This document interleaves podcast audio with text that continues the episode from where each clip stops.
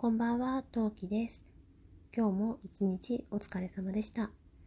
今何目ゆる編みスタートしたいと思います。ゆる編みは子供たちやパパが寝静まった後に私がひっそりと収録しているコーナーとなっております。いつも以上にお聞き苦しい点があるかと思いますがご了承ください。ということでお話ししていきたいと思います。今何目ゆる編みスタートです。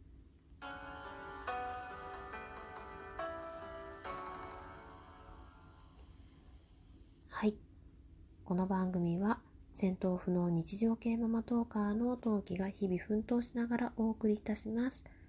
というわけで皆さんこんばんは、陶器です。さて、今日何話そうかなって思ったんですけど、私 LINE 漫画をね、今読んでいて、で、いろんな人に勧められたものとか、あと、そうですね、この作品読んでる人にはこんな作品もおすすめみたいなのを片っ端から読んでるんですよ。全部でね、今、閲覧作品は56ですね。で、毎日無料がそのうち54話、単行本が3話みたいな順らしいですね。で、その中でもちょっと、えー、作者さんには申し訳ないんだけど、どうしても突っ込みたいと思った作品を、まあ、ちょっとタイトルは伏せさせていただきますが、ちょっとツッコミを入れていきたいなと思います。はい。まあね、でもツッコミだけしてってもね、皆さんちょっとどんな話をそれって感じになると思うので、大枠の私が読んでるとこまでのあらすじはざっくり、ざっくりですね。本当にざっくりよ。まあこれが醤油味なのか塩味なのかレベルぐらいのツッコミというか違うあらすじは紹介させていただきたいと思いますが、とりあえずタイトルは、えー、公表せずにちょっとご紹介させていただきたいと思います。ちなみに私 LINE 漫画はですね、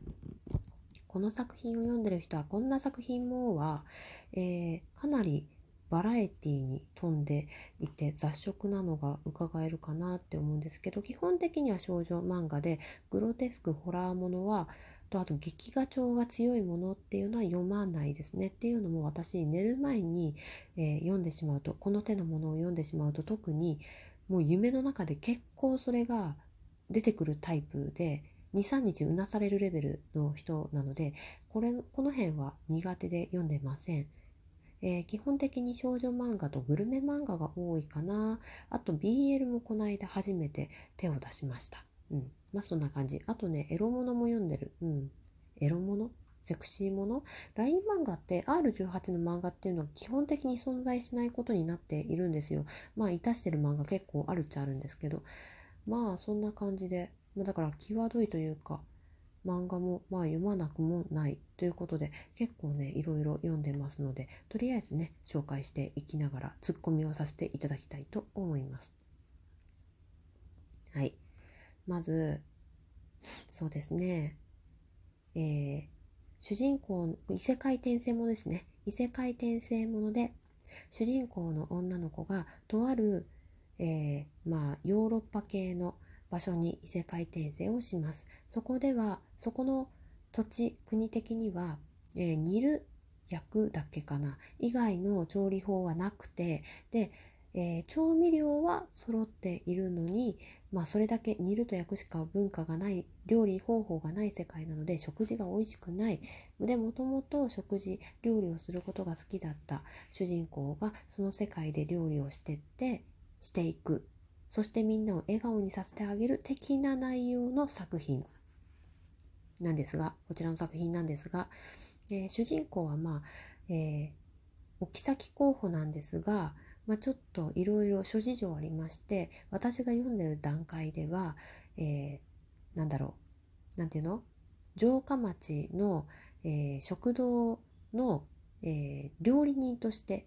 えー、住み込みで働くことになるんですね。で、そこでね、まあ、煮る焼くしか基本ベースがない世界なので、いろんなね、料理を作ろうっていう風になっている途中、一番最初に作るものがカレーなんですけど、ちょっと不思議に思ったのが、えー、スパイス屋さんがあるんですよ。で、城下町ということでそこそこ大きい市場があって「わあすごいたくさんのスパイスがあるわ」って言って「おじさまこれ舐めてもいいかしら」って言ってそれを舐めながら「ああこれはコリアンダーっぽいな」って「ああこれはカルダモンっぽいな」とかっていうふうに主人公が思いながらカレーをねのスパイスを選んででカレーを作るんだけどスパイスの文化があるのにどうしてカレーとはカレーとは言わなくてもいいんだけどカレーに近いカレーに近いものがなぜ存在しないっていうのが正直ちょっと思ったとこですね。うん。じゃあそのスパイス一体何に使ってたの？え？魔法薬かなんかっていうふうに思ったんですけどどうやらこの世界に魔法は存在しないっぽいので一体調味料を売ってるのお店があるのに一体何に使っていたんだろう？謎っていうふうに思いましたそしてそしてえー、この世界にはもちろんお醤油というものものがおそらく存在しないんですね。これまあ私が読み落としてる可能性があるんで、まあ一概には言えないんですけど、お味噌がない世界で、で、味噌玉から作ったっていう一文があったような気がするんですよね。ってことは醤油もおそらくないんではないかというふうに思うんですけど、醤油がないのにどうして魚の煮物作ったの？っていうね。どうやって醤油に準ずるものが、じゃあやっぱりスパイスでちょなんか醤油っぽい味のものを作ったんですかね。そう。私が読んだところでは、お魚料理をたくさん作るお話があって、で、あの、揚げ物はわかるんですよ。パンがある世界なんで、まあ、パンができるってことは卵もおそらくありますね。で、卵があって、エビも登場してでパン粉があってってことはまあエビフライを作ってる話があってエビフライすごい得意料理なんですけどまあわかる。ここまではわかると。じゃあなんで？え？醤油はどっから出てきたっていうね。もう醤油？じゃじゃあ醤油がない世界でじゃあ醤油がじゃあ醤油は売っていたとするじゃないですか。ってことは醤油料理がはじゃあなぜ一般的に広まってないのかっていうのをすごい考えながら途中からね、読んでしまいましたね。はい。えー、そして、突っ込みたい漫画。そうですね。えー、とある、え、ー、と、元彼がイケメンだ、イケメンで、で、そのイケメンが、えー、に振られるんですよ、主人公の女性は。で、それゆえに、えー、イケメンはすごく嫌いっていうことで、そう、なんだろう、あの、まあ、今ね、週、えなななんていうの？美醜に関わることってね、あんまし言いたくないですけど、まあ、あんまりね、あの、イケメンが嫌い、あんまりかっこよくない人がいいって言って、まあ、そういう人と出会いまくんだけど、結局、エリート外科医の超イケメンのお兄ちゃんに捕まるって話がありまして、で、まあ、まあまあ、彼氏、元彼には結構ひどい振られ方は確かにしてるんだけど、この、主人公の女性ちょそんなにこだわるっていう風なぐらいもうとにかくもうね逃げまくっててで私が読んでるところでやっと最近捕まったのでよかったなという風にね落ち着いてますがそんなに嫌かみたいな。あと、えー、ライバル役というか当て馬役として最初の方に出てくる、まあ、同じ外科医のまあなんだろう主人公のその相手役メインののね、彼氏になる人の当て馬役みたいな感じで出てくる方がすんごい草、草というかクソというか過ぎて、まあ、わここまでひどくする必要は果たしてあっただろうかっていうふうに思いましたね。はい。あと、えー、ちょっとね、気持ちがわからない主人公としては、こちらの主人公もちょっと今ね、読んでてよくわからないのは、えー、これもね異世界転生ものなんですが、まあ、自分が読んでた小説の中に、まあ、異世界転生してしまった。でその立場っていうのがその好きな小説の転生した先自分の立場っていうのが、えー、ヒロインの主人公の女友達なんだけどそのすっごい意地悪なライバル役っていうかまあ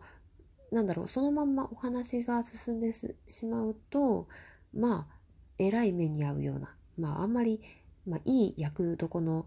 役どこじゃなかったわけですね。で、とりあえず自分が死なないために、最悪な結末を生まないためにっていう風にして、まあとりあえずとにもかくにもね、あの、彼女、主人公は動き回るんですけど、まあ、あん、なんだろう、それが災いしてちょっと今空回りしてるんですね。で